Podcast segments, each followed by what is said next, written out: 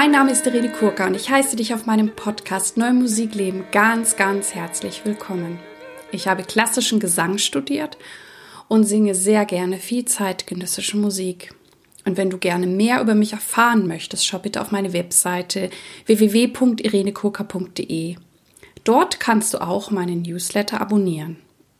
In diesem Podcast geht es um Themen rund um die neue Musik, ich teile mit dir Hintergründe, Insiderwissen und bringe dir die Menschen aus der neuen Musikwelt näher. Ich bin Kooperationspartnerin der NMZ, der neuen Musikzeitung. Ja, wir sind jetzt bei meinem Lagerbericht Corona Woche 9. Ja, irgendwie auch schon ein komisches Gefühl, die neunte Woche, dass das jetzt doch schon so lange anhält, was das mit uns macht und ja, manchmal wird mir schon komisch dabei, dass ich gar nicht weiß, wie viele Lagerberichte ich noch geben werde. Wir werden sehen. Also, was ist passiert und was möchte ich heute mit euch teilen?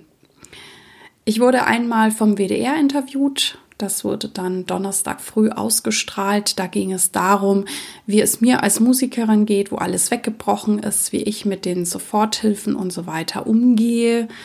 Das hat alles ganz gut geklappt.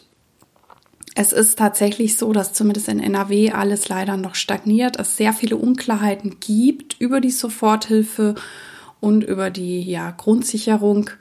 Also ähm, ich glaube, wir können uns einfach nur weiter auf dem Laufenden ähm, halten.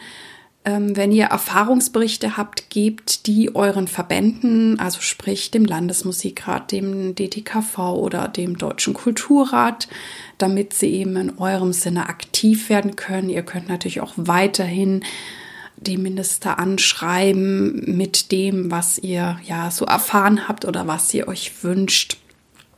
Also das ist im, äh, ja bestimmt immer noch richtig gut und richtig wichtig dass wir dranbleiben und nicht jetzt so, ähm, ja, weil wir es vielleicht schon nicht mehr hören können, irgendwie aufgeben. Also ich glaube, es ist genau jetzt wichtig, ähm, das, was passiert. Ja, ansonsten ähm, hatte ich mal wieder ein Mastermind-Treffen über was eine Mastermind-Gruppe ist. Da habe ich im Oktober, nein, im November 2019 eine Podcast-Folge auch rausgebracht. Derzeit treffen wir uns natürlich über Zoom, sonst treffen wir uns ja auch persönlich und live. Aber es ist auch gerade jetzt sehr wohltuend, sich mit den Kolleginnen auszutauschen. Es ist sehr kreativ, sehr inspirierend. Und ich merke, dass es mir gerade jetzt gut tut, dass ich so auch wieder ja, in eine Art gesundes Machen, in eine gesunde Kreativität wieder komme dann hat sich auch noch ereignet, dass ähm, ein Konzert von mir, was am 2. Mai in der Kunststation St. Peter in Köln hätte stattfinden sollen. Ähm, dort ist ja Dominik Sustek, der ja Kantor und musikalische Leiter. Und die Gottesdienste öffnen ja heute am Sonntag wieder. Und er hat mich jetzt gebeten, dieses Konzert am 23.05. quasi ja nachzuholen. Da freue ich mich sehr drauf. Ich bin natürlich auch sehr gespannt, wie das wird. Also wenn dann da die Zuhörer mit ihren Masken sitzen und bin auch sehr gespannt, ja, wie viele Leute auch in ein Konzert kommen, kommen werden, sich auch trauen. Ja, weil ich denke, es ist immer noch eine gewisse Achtsamkeit gewünscht. Aber gleichzeitig ist es irgendwie ganz schön, wieder das zu tun, was ich ja bin, Sopranistin. Ich merke aber auch, und das ist ganz interessant, dass diese Ruhe mich sehr zu mir gebracht hat tatsächlich. Und ihr wisst ja, dass ich auch äh, sehr viel meditiere, viel mehr als sonst, also vor Corona. Und ich merke, dass ich einen Teil davon beibehalten will und bin natürlich jetzt sehr gespannt, wie sich mein Alltag entwickelt, wenn auch wieder mehr Termine sind. Das sind auch schon mehr Termine ja, ob es mir dann gelingt, eine bessere Balance zu finden als vielleicht vor Corona oder es auch ja, vielleicht mit einer noch ruhigeren, entspannteren Grundhaltung machen kann. Also das beobachte ich gerade sehr, dass ich merke, also ganz zu der Irene, die vor Corona war, die vielleicht auch so ein bisschen von Termin zu Termin gehetzt ist, das möchte ich nicht mehr. Also es bleibt sehr spannend.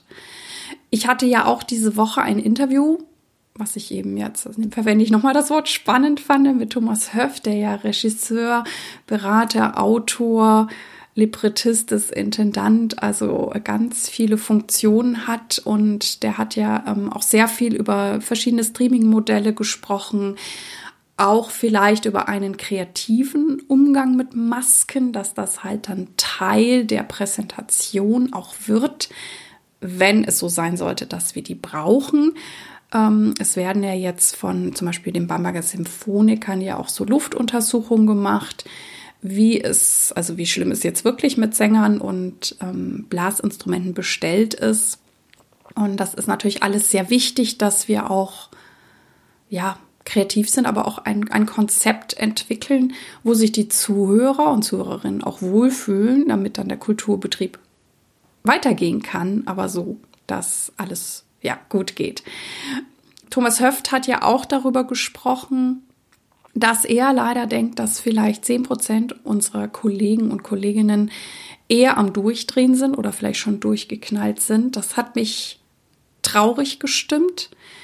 Ich hatte das ja auch im Interview gesagt, dass ich selber wenig solche Menschen kenne. Die Menschen, die in meinem Umfeld sind, die sind eher sehr aktiv und lösungsorientiert und die wollen auch vorangehen. Und das ist natürlich auch eine Taktik, mit der Situation umzugehen, aber das ist eben auch die Taktik, die ähm, mir persönlich auch am meisten entspricht.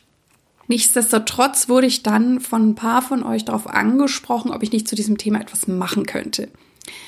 Ich habe mich dann hingesetzt und überlegt, was ich euch da sagen kann ähm, und mache das natürlich sehr gerne, weil ich immer eure Wünsche auch aufnehme. Allerdings bin ich natürlich keine Psychologin. Ich bin auch keine Expertin.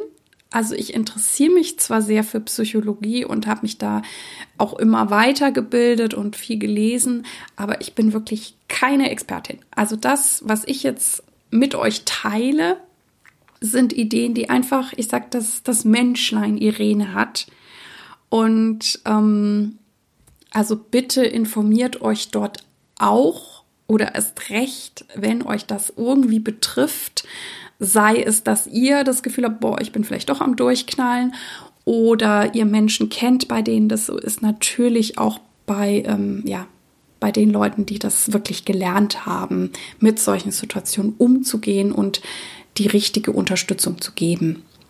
Also natürlich sind es dann wahrscheinlich Psychologen, sage ich jetzt mal, und Psychotherapeuten.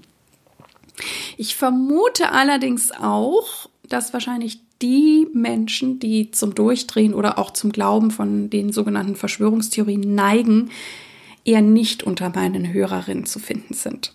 Also, dass ich jetzt, selbst wenn ich jetzt darüber noch mal ein bisschen was erzähle, sie nicht erreichen kann. Aber es ist ja auch ähm, vielleicht für euch wichtig und interessant, falls ihr eben Menschen in eurem Umfeld habt. Und da wäre halt auch mein Tipp, dass ihr diese Menschen ernst nehmt, also sie so annimmt, wie sie sind. Das ist ihre Angst. Also macht euch eben nicht lustig, sondern für manche Menschen, die sind komplett in ihrer Angst. Ähm, vielleicht gelingt es euch, ihnen eine alternative Sichtweise anzubieten, eben weil man das vielleicht auch vorlebt, dass man selber ruhiger und besonnener ist und Schritt drei wäre vielleicht, vielleicht gelingt es euch, die auch mal so komplett aus diesem Angstfilm rauszunehmen. Also sie quasi auch ein bisschen abzulenken mit anderen Dingen. Ich wollte auch noch mal drüber sprechen. Ich glaube, ich habe das schon mal in Ansätzen auch in anderen Podcast-Folgen gemacht, warum diese Situation so schwierig und herausfordernd für uns ist. Also es ist natürlich einmal so, dieser Virus ist unsichtbar. Er ist nicht greifbar, er ist für uns nicht einschätzbar, weil ne, es ist eine neue Gefahr, haben wir alle noch nicht erlebt. Wenn etwas neu ist, kann die Angst sehr groß sein. Und es ist, wie gesagt, nicht greifbar. Das heißt, ich komme auch vielleicht leichter in diese Ohnmacht, dass ich überhaupt nicht weiß, was soll ich denn jetzt überhaupt tun? Und wenn mir jetzt tatsächlich ne, ein Säbelzahntiger oder ein Löwe gegenüberstände, ähm, das wäre natürlich auch sehr, sehr unangenehm. Aber da wüsste ich zumindest, was ich tun soll. Ne, ich würde vielleicht erstarren, ich würde wegrennen. Dieser Virus ist einfach überhaupt nicht greifbar. Das einzig Positive, was wir hier lernen können, für die, die das schon so umsetzen können, ist, wie ich mit Unsicherheit umgehe. Weil diese Art der Krise oder Herausforderung erleben wir alle zum ersten Mal.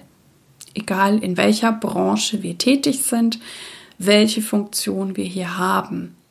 Und ich glaube, wir haben uns sehr lange auch in einer Sicherheit gewähnt und jetzt erscheint erstmal alles unsicher.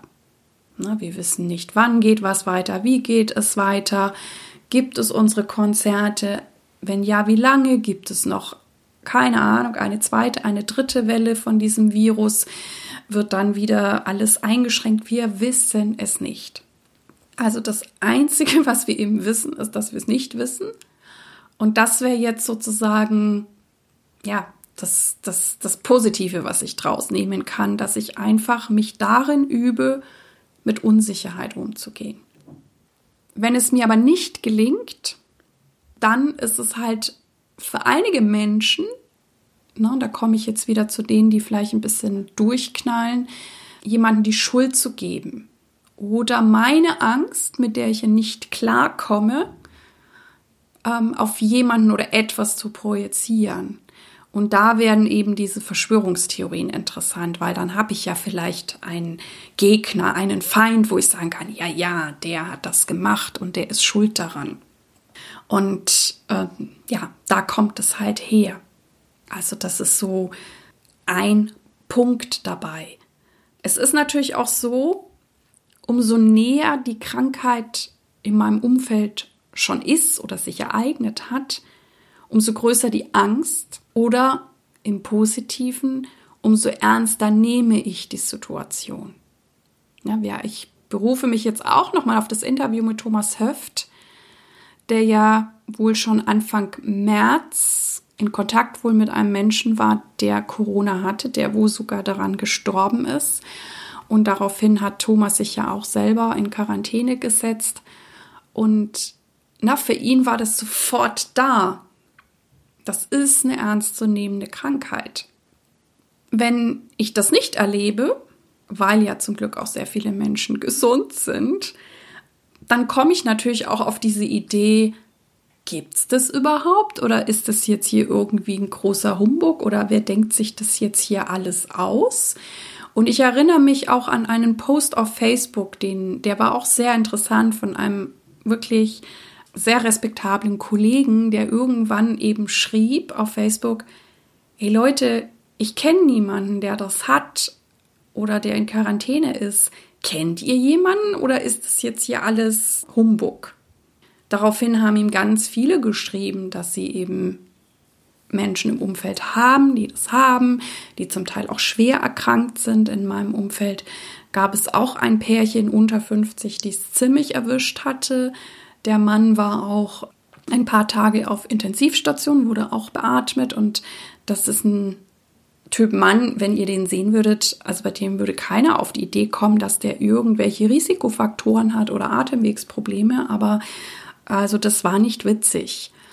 Und so haben wir halt diesen Musikerkollegen da geantwortet und dann war es ihm ganz peinlich, weil er gedacht hat, boah, das ist ja wirklich real und dann, dann hat er irgendwie seinen Facebook-Post ähm, weggenommen, weil er dachte, er ist jetzt hier irgendwie so ein bisschen neben der Spur, hat sich dann auch noch entschuldigt und daraufhin haben dann auch einige gesagt, nein, nein, nein, es ist ja gut, dass du nachfragst. Aber das zeigt halt auch, je nachdem, was du gerade in deinem Umfeld erlebst, wie die Menschen damit umgehen, dass das natürlich auch dich beeinflusst, was du vielleicht von der Situation denkst oder wie du meinst, dass du damit umgehen solltest. Ne? Ich sag mal auch diese, diese Geschichte, ne, wir sind ja Herdentiere von Haus aus. dass wir manchmal auch dazu neigen, okay, wenn die anderen das machen, dann ist das sicherlich richtig. Und ich glaube, das Wichtigste ist auch in dieser Situation immer wieder sich zu fragen, ne, informiert euch gut, informiert euch bei Quellen, wo ihr denen ihr vertrauen könnt, macht es nicht zu oft am Tag, sonst werdet ihr auch verrückt. Und spürt aber auch immer wieder für euch selber hin, was fühlt sich für mich richtig an.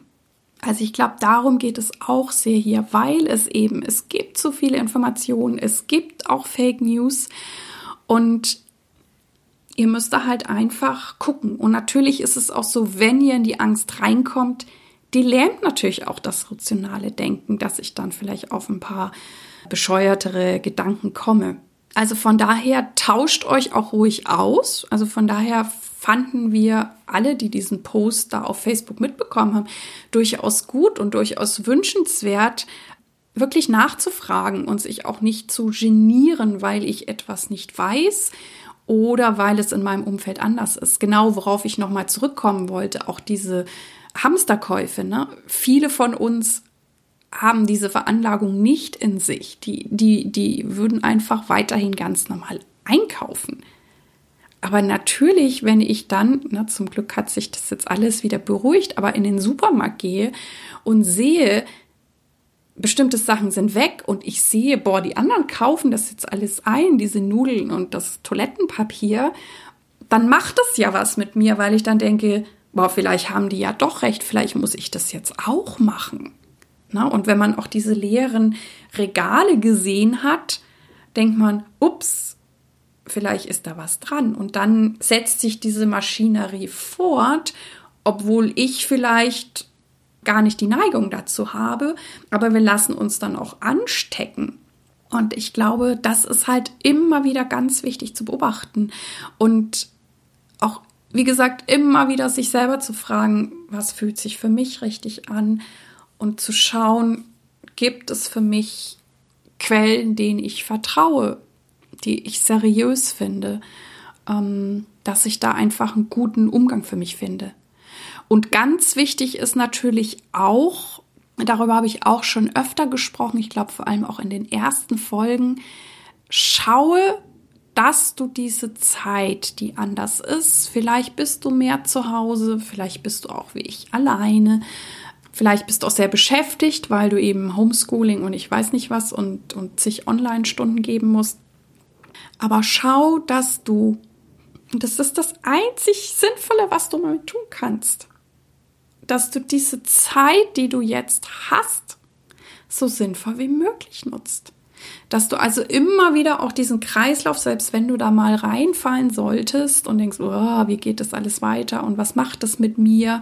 Und ich merke das ja auch. Was macht das mit meiner Identität? Wie, wie viel werde ich singen können und so weiter?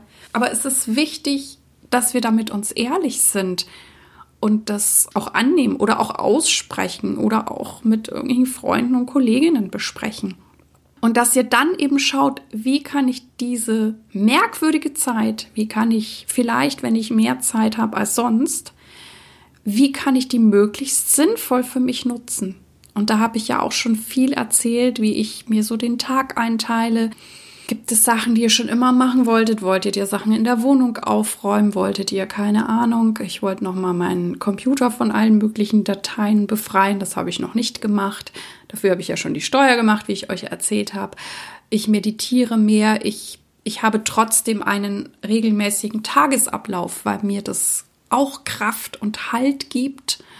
Also schaut, dass ihr wirklich das Beste draus macht, so gut ihr könnt wenn es euch auch mal an einem Tag nicht gelingen sollte, aber das gilt ja immer, dann macht euch nicht innerlich fertig, sondern sagt euch, na, ich habe heute mein Bestes unter den gegebenen Umständen gegeben. Was kann ich noch dazu sagen? Ich meine, natürlich sind Ängste auch ein bisschen eine Typfrage. Ne? Manche Menschen sind unsicherer, manche sind ängstlicher, manche weniger. Es gibt natürlich auch welche, und da muss man vielleicht auch ein bisschen aufpassen, die auch gerade ähm, in so eine Art Verharmlosung fallen. Na, ist ja alles nicht so schlimm. Und das ist aber manchmal auch ein Bewältigungsmechanismus der Angst, weil ich halt nicht richtig hingucken will und dann denke ich, ja, ja, ist ja alles nicht so schlimm. Also das ist schon sehr, sehr facettenreich und was natürlich auch noch dahinter steht, das ist natürlich jetzt auch ähm, nicht so schönes Thema, ist natürlich, dass Krankheit und Tod klar von Haus aus angstbesetzte Themen sind. Und auch hier kann es sinnvoll sein, ähm, darüber zu sprechen mit guten Freunden oder wenn es, wenn ihr feststellt, es ist doch noch Ärger sitzt tiefer oder oder ähm, macht richtig was mit euch, dann wirklich zu schauen, ähm, gibt es Fachpersonal, Psychologen, Psychotherapeuten, die euch helfen können. Ja, also das jetzt hier so einfach was ja, das Menschlein Irene dazu zu sagen hat. Ich hoffe, es ist trotzdem was für euch dabei gewesen, was euch weiterhilft, entweder für euch selber oder für Menschen in eurem Umfeld, wo ihr das Gefühl habt, boah, die sind ein bisschen gefährdet. Auch die dann natürlich ermutigen, dass die sich Unterstützung holen. Na, das Schöne ist ja auch, wenn ich zu einer Psychotherapeuten oder Therapeuten gehen kann, dass ich einfach auch mal über Dinge sprechen kann, die nicht nur mit mir selber ausmache und die irgendwie in mir rumwabern, sondern dass die einfach mal rauskommen. Also für manche ist es einfach schon mal gut, Dinge aussprechen zu können. Dann verlieren die auch schon etwas an Angst. Und natürlich kann dann so ein Fachpersonal auch noch gucken, wie kann, kann es einer Person noch gezielter helfen, dass, dass es einen anderen Umgang hat. Also es, es wird sicher nie so sein, dass Ängste komplett weg sind, ne? Und, und ähm, bestimmte Sachen, weil die Angst hat ja auch einen Sinn wiederum. Ne? Sie sagt ja auch, guck da hin, da ist was, nimm das ernst. Aber es ist halt immer die Frage, wie gehe ich mit der Angst um? Also macht die mich fertig, bringt die mich zum Durchknallen oder lähmt die mich total?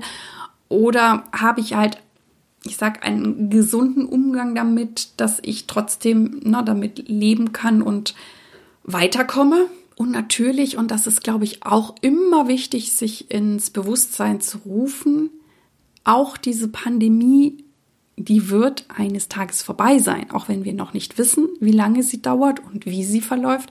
Sie wird vorbei sein. Und ich glaube, dass darauf dürfen wir uns auch ausrichten. Sie wird vorbei sein.